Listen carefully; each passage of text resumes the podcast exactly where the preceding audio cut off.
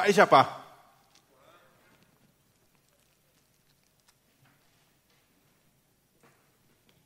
Sheporavi. Oh, ¿por qué se ríen? ¿El pastor lo confirmó? No solamente yo, sino a todos, ¿no es cierto?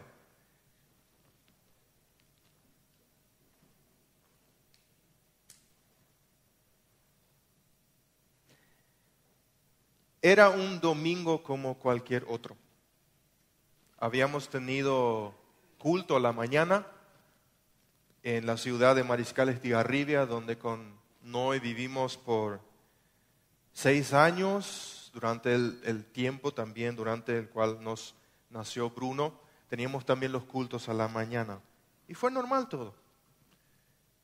Llegamos a casa, a descansar un ratito, a pensar en qué podríamos almorzar y más o menos al mediodía recibo una llamada de un muy buen amigo mío, lo cual no era una sorpresa tampoco porque estábamos en constante eh, comunicación. Y cuando atiendo la llamada, él saluda y me dice, escuché que ustedes quieren cambiar su vehículo abro un paréntesis, lo cual era muy cierto porque en ese momento teníamos un auto más pequeño, sin embargo, por el contexto del Chaco, los caminos y otras circunstancias, sí deseábamos tener un vehículo más grande. Cierro el paréntesis. Y él continuó. Y con mi esposa, dijo él, hablamos de que queremos apoyarles, ayudarles con 40 millones de guaraníes. 40 millones de guaraníes. Aquí debo admitir que se encendió mi chispita menor y mis primeros pensamientos fueron, ¡uh, qué gran monto para devolver después! ¿Cómo lo haré? ¿Será que me va a cobrar intereses? ¿De cuántas cuotas estamos hablando? ¿Cuán alto van a ser las cuotas? Así que esos fueron mis primeros pensamientos. Qué miserable. Pero obviamente yo no le iba a decir eso primero. Entonces le dije, wow, qué, qué, gesto más noble, realmente es, es, cierto y nos va a ayudar muchísimo, pero no, no pude omitir del todo mi identidad y le bajé con que, ¿y cómo pensaste? ¿Cómo vamos a devolver? ¿En cuánto tiempo? ¿Intereses? Esto, que aquello. Me dice, no, no. Con mi esposa hablamos de que queremos ayudarles. Y posiblemente para que yo no entre otra vez en tentación de malinterpretar, dijo así enfáticamente, regalar 40 millones de guaraníes. Em, claro, contándolo aquí suena como que pasó muy rápido, ¿sí? Por teléfono, pero fueron algunos minutitos de más detalles en la conversación. Y en ese momento cuando dijo regalar, Posiblemente, y yo soy muy malo eh, fingiendo, mi esposa que estaba a mi lado ya se habrá dado cuenta de que o estaba pasando algo muy malo o estaba pasando algo muy bueno. Y dadas las circunstancias que ella no sabía, se apoderó una curiosidad, cosa que las mujeres de repente tienen, y empezó a hacerme señas tipo, y yo estaba totalmente sin palabras y solamente pude mostrarle. Y cuando por fin empecé a, poder emitir algunas palabras, yo le dije a mi amigo, pero, pero ¿cómo? ¿Por qué nosotros no entiendo? ¿En serio? Y lo único que me contestó fue, ¿sabes qué? Mateo 6:33. y se despidió. Mateo 6:33, desde ese momento en adelante, ya era uno de mis versículos favoritos, pero de ese momento en adelante ha cobrado un sentido mucho más profundo para mí. Por lo tanto, busquen primeramente el reino de Dios y su justicia, y todas estas cosas os serán añadidas. Un año sin preocupaciones no sé cómo les suena eso. ¿Suena irreal? ¿Suena a fantasía? ¿Suena a una película de ciencia ficción? ¿Es pico posible ¿Acaso es demasiado utópico o se puede? Un año sin preocupaciones. Algo humanamente cuando lo reflexionamos rápidamente parece imposible, inalcanzable. Pero aún así, en nuestras limitaciones, nos quiero proponer esto, no solamente para este día y para esta semana, ni mucho menos para este año, sino para nuestra vida. Una vida sin preocupaciones. Porque hay un camino, hay más caminos, pero hoy, hoy quiero hablar de uno. Y basándome en el versículo recién mencionado de Mateo 6:33 y en el contexto que lo rodea, les quiero compartir una de tres enseñanzas. No estén ansiosos por sus necesidades. Este versículo en cuestión de San Mateo 6:33 comienza con las palabras, por lo menos conforme la nueva versión internacional, una versión bíblica, más bien. Nueva traducción viviente dice, por encima de todo traducción del lenguaje actual dice lo más importante. Reina Valeria dice, por lo tanto, en otras palabras, ya según la versión Mark habla hoy, en cambio, por lo contrario, mejor es. Esta pequeña frase nos hace entender de que hay ciertas conductas que deberíamos evitar como cristianos, que están descritos antes de que comience Mateos Mateo 6, eh, versículo 33. Y los podemos encontrar de los versículos 25 al 32. Quiero leer, uso la versión NBI. Mateo 6, 25 al 32. Por eso les digo, no se preocupen por su vida, qué comerán o beberán, ni por su cuerpo, cómo se vestirán. ¿No tiene la vida más valor que la comida? Y el cuerpo más que la ropa. Fíjense en las aves del cielo. No siembran, ni cosechan, ni almacenan en graneros. Sin embargo, el Padre Celestial las alimenta. ¿No valen ustedes mucho más que ellas? ¿Quiénes de ustedes, por mucho que se preocupe, puede añadir una sola hora al curso de su vida? ¿Y por qué se preocupan por la ropa? Observen cómo crecen los lirios del campo. No trabajan, ni hilan. Sin embargo, les digo que ni siquiera Salomón, con todo su esplendor, se vestía como uno de ellos. Si así viste Dios a la hierba que hoy está en el campo y mañana es arrojada al horno, ¿no hará mucho más por ustedes, gente de poca fe? Así que no se preocupen diciendo qué comeremos o qué beberemos o con qué nos vestiremos, porque los paganos andan tras todas estas cosas y el Padre Celestial sabe que ustedes las necesitan.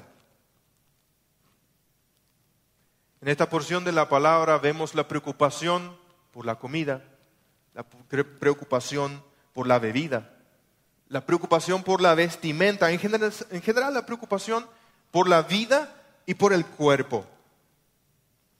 Y una y otra vez se entiende de las afirmaciones de que así no, no hagan esto.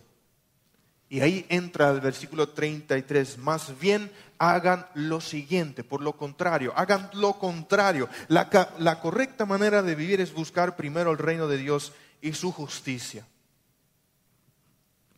La preocupación descrita aquí no es la preocupación natural del hombre y de la mujer que calcula u organiza de antemano, que trabaja de repente por el mañana, que junta dinero para sí o para sus hijos. Esta no es esa preocupación donde te echas en la hamaca y dices, Señor, haz mi vida. No, no. Para esa clase de donde nosotros hacemos nuestra parte, tenemos basta prueba bíblica de que no tenemos que ser flojos ni perezosos. Entonces, esta no es esa preocupación ¿Cuál es entonces? El verbo original se traduce como ansiedad o afán. En el original vemos aquí la palabra ansiedad o afán. La ansiedad o el afán es un estado de preocupación continua y desesperanzadora por el futuro que basa sus progresos como las soluciones netamente en los méritos humanos. Simplificado, este afán y esa ansiedad se basa en mi propia, que yo quiero solucionar las situaciones con mi propia inteligencia, con lo que yo sé, con lo que yo puedo, con mis propias fuerzas, con el dinero que yo tengo o podría tener. Y esto tienta directamente en contra de la fe, de la confianza y de la seguridad que debemos buscar solamente en Dios, principalmente en las situaciones o circunstancias que nosotros no podemos o no deberíamos controlar, aun si lo intentamos. En este punto te invito a que en, en este instante pienses en alguien o en alguna situación, en algo que últimamente has querido controlar o estás controlando, cosa que no deberías hacer, o no te estás saliendo y te estás preguntando por qué no te está saliendo. ¿Qué es? ¿Quién es?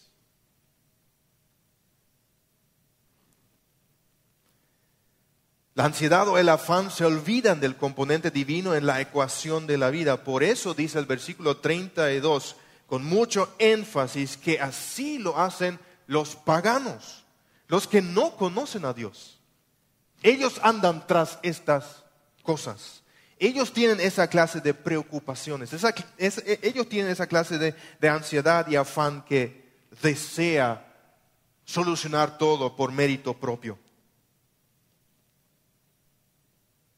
Ellos viven el pecado de la autosuficiencia, pero no nosotros. No nosotros que conocemos a Dios. Nosotros lo conocemos y por tanto busquemos su reino y su justicia en vez de ponernos ansiosos por las cosas que Dios sí o sí sabe que tú y yo las necesitamos. Buscar el reino de Dios y su justicia es obedecer las enseñanzas de Jesús y siempre creerle y siempre tener fe en Él. Eso significa buscar el reino de Dios y su justicia. Si alguna vez te preguntaste qué significa específicamente eso, pues te invito a que continúes conmigo en la segunda enseñanza de esta reflexión. Obedezcan las enseñanzas de Jesús y créanle. Obedecer y creer. En esto se traduce el reino de Dios. Mateo capítulo 6 es la continuación del sermón del monte, el sermón más largo que Jesús mismo predicó. Tanto él como otras enseñanzas corren bajo el lema que encontramos en el mismo libro de San Mateo capítulo 4 versículo 17. Arrepiéntanse porque el reino de los cielos está cerca.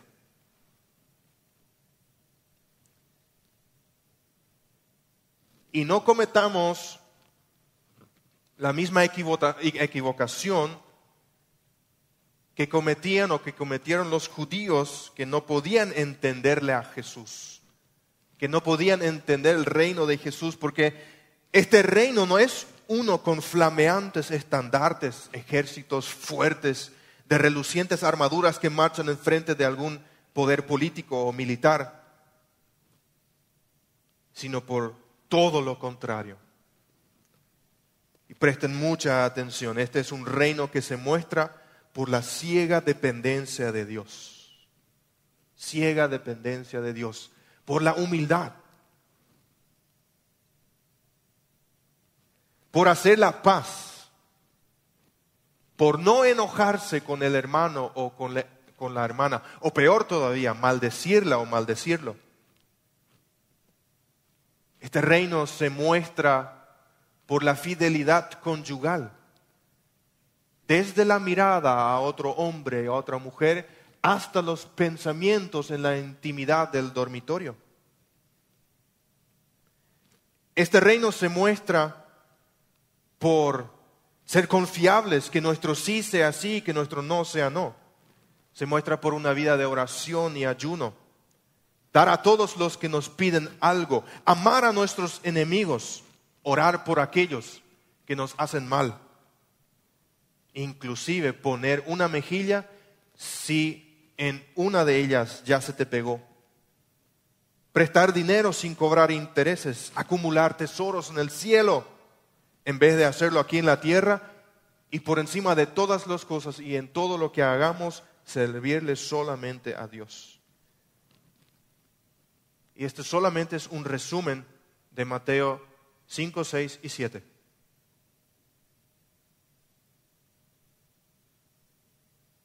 Estas y otras enseñanzas son el reino de Dios esas son las enseñanzas de Jesús sobre el reino de Dios. Vivámoslas y caminemos en rectitud en Él, en fe en Él. No dejemos de creer en Jesús. Rompamos toda obsesión por la seguridad, por la justicia propia, las garantías por todo lo que hacemos, como si fuera que nosotros merecemos algo.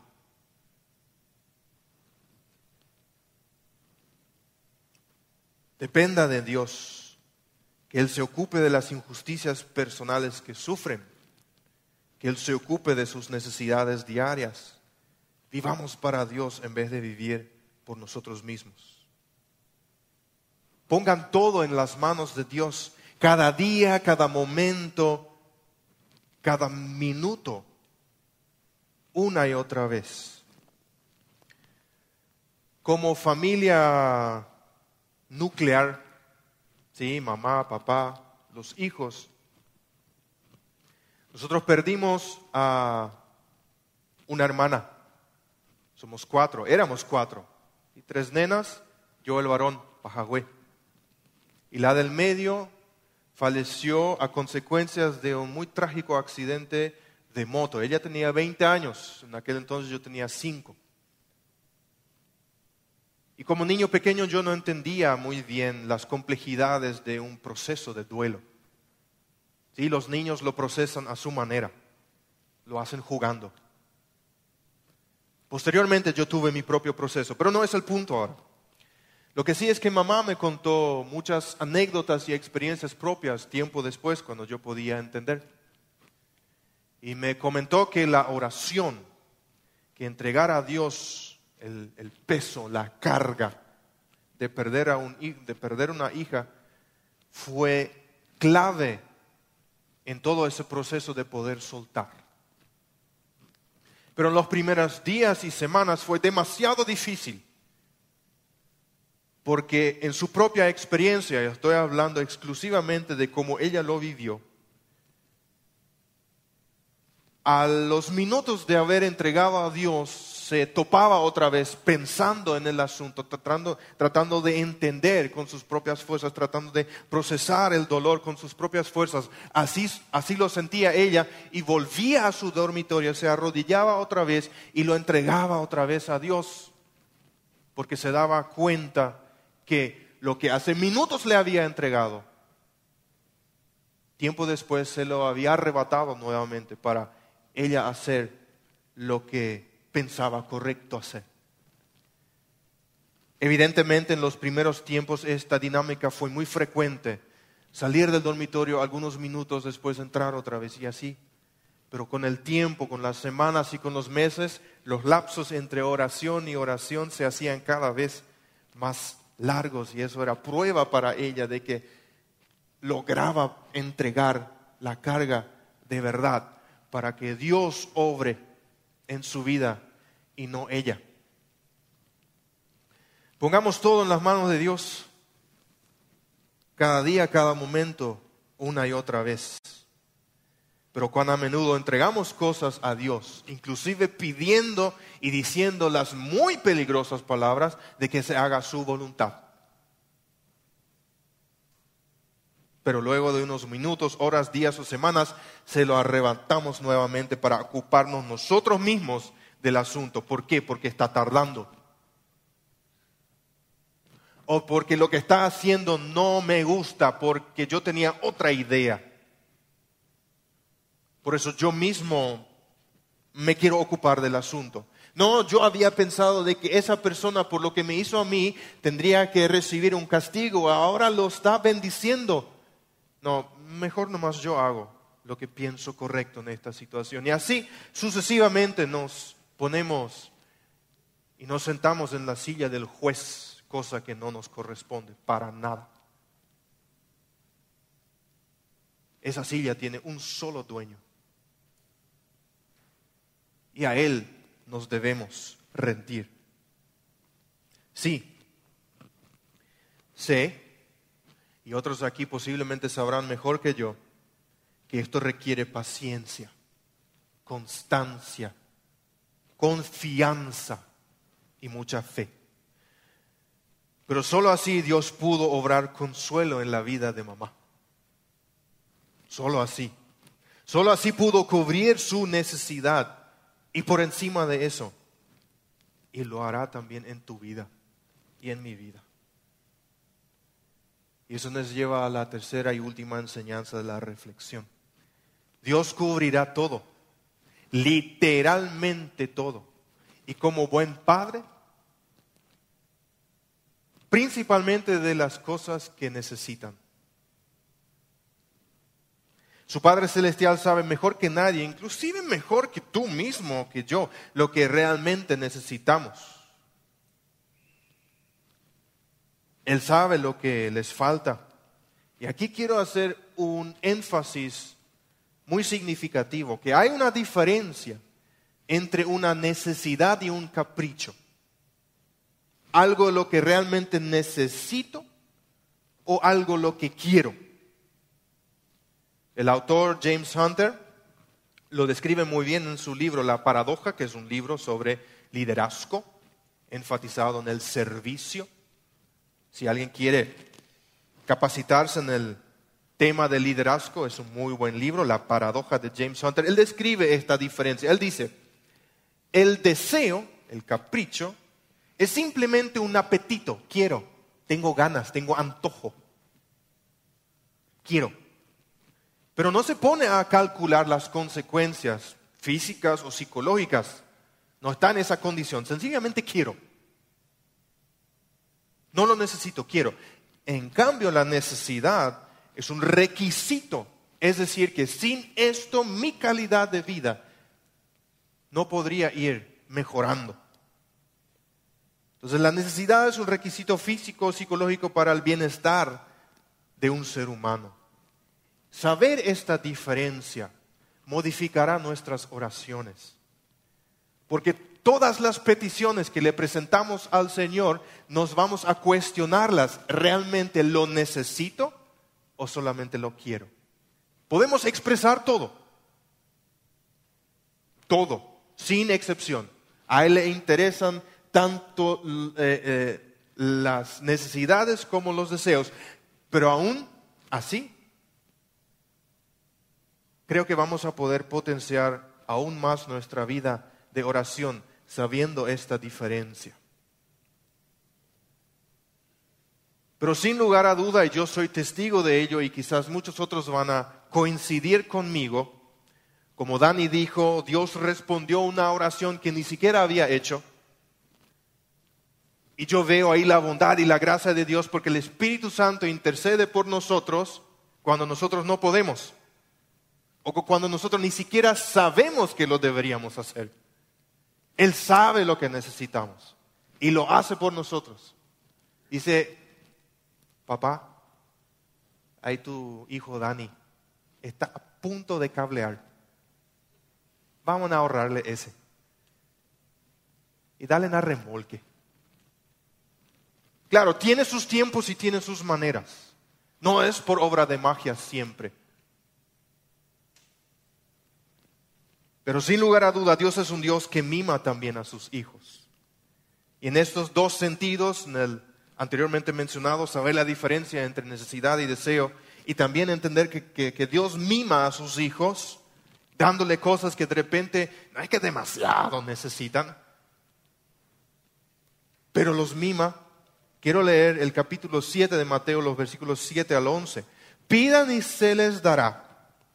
Busquen y encontrarán. Llamen y se les abrirá. Porque todo el que pide, recibe. El que busca, encuentra. Y al que llama, se le abre. Y acá viene un chachacito. ¿Quién de ustedes, si su hijo pide pan, le da una piedra? ¿O si pide un pescado, le da una serpiente? Pues si ustedes, aun siendo malos, saben dar cosas buenas a sus hijos, cuánto más su Padre que en los, que está en los cielos dará cosas buenas a los que le piden. Busquemos, oremos, pidamos, llamemos y golpeemos, pero conforme al corazón de Dios y su voluntad, porque de su mano no vendrá absolutamente nada lo que nos podría de manera a plazo corto, mediano o largo separar de Él. Eso no nos va a dar. Eso vamos a nosotros tener que conseguir de alguna forma si demasiado queremos. Pero Él no nos va a dar eso. Porque su único deseo es que todo lo que obtengamos nos lleve más cerca a Él. Si hay algo que no responde a ese propósito, deséchalo de tu vida. Si hay alguien que no responde a ese propósito, deséchalo de tu vida. Porque está fuera del propósito de Dios. Más bien busquen primeramente el reino de Dios y su justicia. Entonces todas estas cosas les serán añadidas. Por lo tanto, escribe el versículo 34, no se angustien por el mañana, el cual tendrá sus propios afanes. Cada día tiene ya sus problemas. Hace rato les invité a reflexionar en una persona o en una situación, en una circunstancia que ustedes mismos habían intentado controlar con sus propias fuerzas, inteligencia, recurso, sea lo que sea. No sé si tuvieron a alguien o si tuvieron algo en mente. A eso les quiero invitar a que reflexionen también en sus necesidades. Aquellas que han presentado a Dios y aquellas que no. Él está todo oído. Él está esperando a que se busque, a que se ore, a que se golpee. Y eso se hace en oración muy intencional y conscientemente. Si tienes una imagen, si piensas en algo, si piensas en alguien, si tienes quizás en, la, en el frente de, usted, de tu cerebro un pensamiento, sobre la punta de tu lengua una palabra, una necesidad, entonces te invito a que nosotros oremos a Dios y se lo presentemos. Él tiene cuidado de nosotros. Y sí, yo entiendo que suena demasiado cliché el versículo bíblico que dice que aquellos que aman a Dios, todas las cosas les sirven para bien. Es cuestión nomás de elegir los momentos en los cuales se usa este versículo bíblico, pero contiene una gran verdad. Contiene una gran verdad. Ahora, si sientes también esa verdad o no, igual yo te desafío, te invito a que nosotros podamos tener un momento de oración y de entrega. Cerra tus ojos, por favor. No es ninguna cuestión mística. El tema de cerrar los ojos es netamente para poder concentrarte en ti mismo en este momento y que toda distracción pueda alejarse.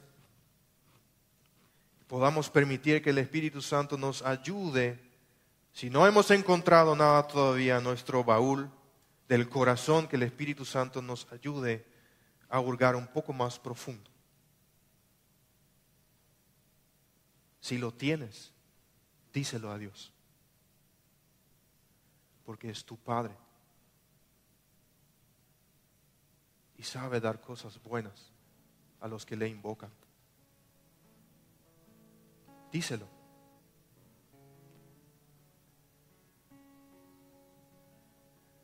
Si de repente es una necesidad de trabajo que no estás encontrando, díselo. Si necesitas realmente que de repente se te aumente tu sueldo, díselo. Si necesitas rever tu círculo de amistad, pídele ayuda. Si aqueja tu corazón por un hijo rebelde o alejado de Dios, díselo. Yo sé que ya lo hiciste, hazlo otra vez, con fe, con confianza. Una y otra vez.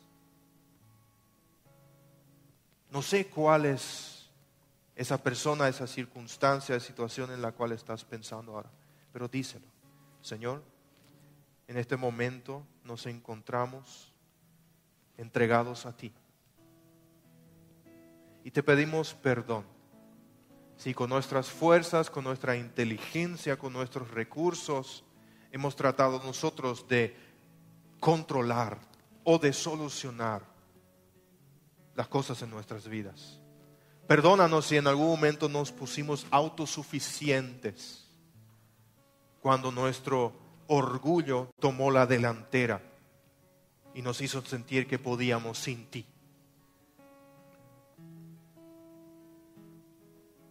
Perdón si hemos caminado en decisiones que tomamos sin ti. Ten misericordia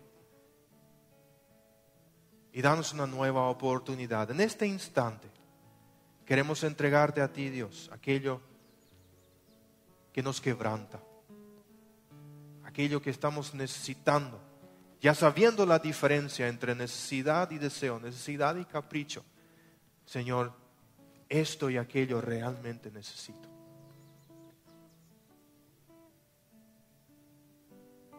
Y te lo entrego a ti. Y ayúdame, Espíritu Santo, que si en este proceso de entrega me doy cuenta que se lo arrebaté nuevamente de las manos de Dios, que pueda entregarlo otra vez de vuelta, para que tú, Dios, puedas obrar en tu majestuosidad, en tu soberanía, y no yo. Yo soy un ser humano limitado, débil y te necesito. Me quiero rendir a ti y quiero aprender a ser más obediente y más dependiente. Ayuda aquí a mis hermanos y amigos y a aquellos que nos están viendo, escuchando en las redes. Ayúdanos a seguir creciendo en esto, en la confianza, en la seguridad y en la tranquilidad que nos has proveído hoy a través de esta reflexión. Provéenos gozo, provéenos satisfacción en medio de las turbulencias, en medio de las circunstancias. Y que día tras día el compromiso nuestro pueda hacer que busquemos tu reino y tu justicia. Y que de lo demás te puedas encargar tú. Qué relajante, qué relajante suena. Ministranos en esto, hoy y también en esta nueva semana que hemos de enfrentar. Alabado seas tú, Señor. En tu nombre oramos esto. Amén.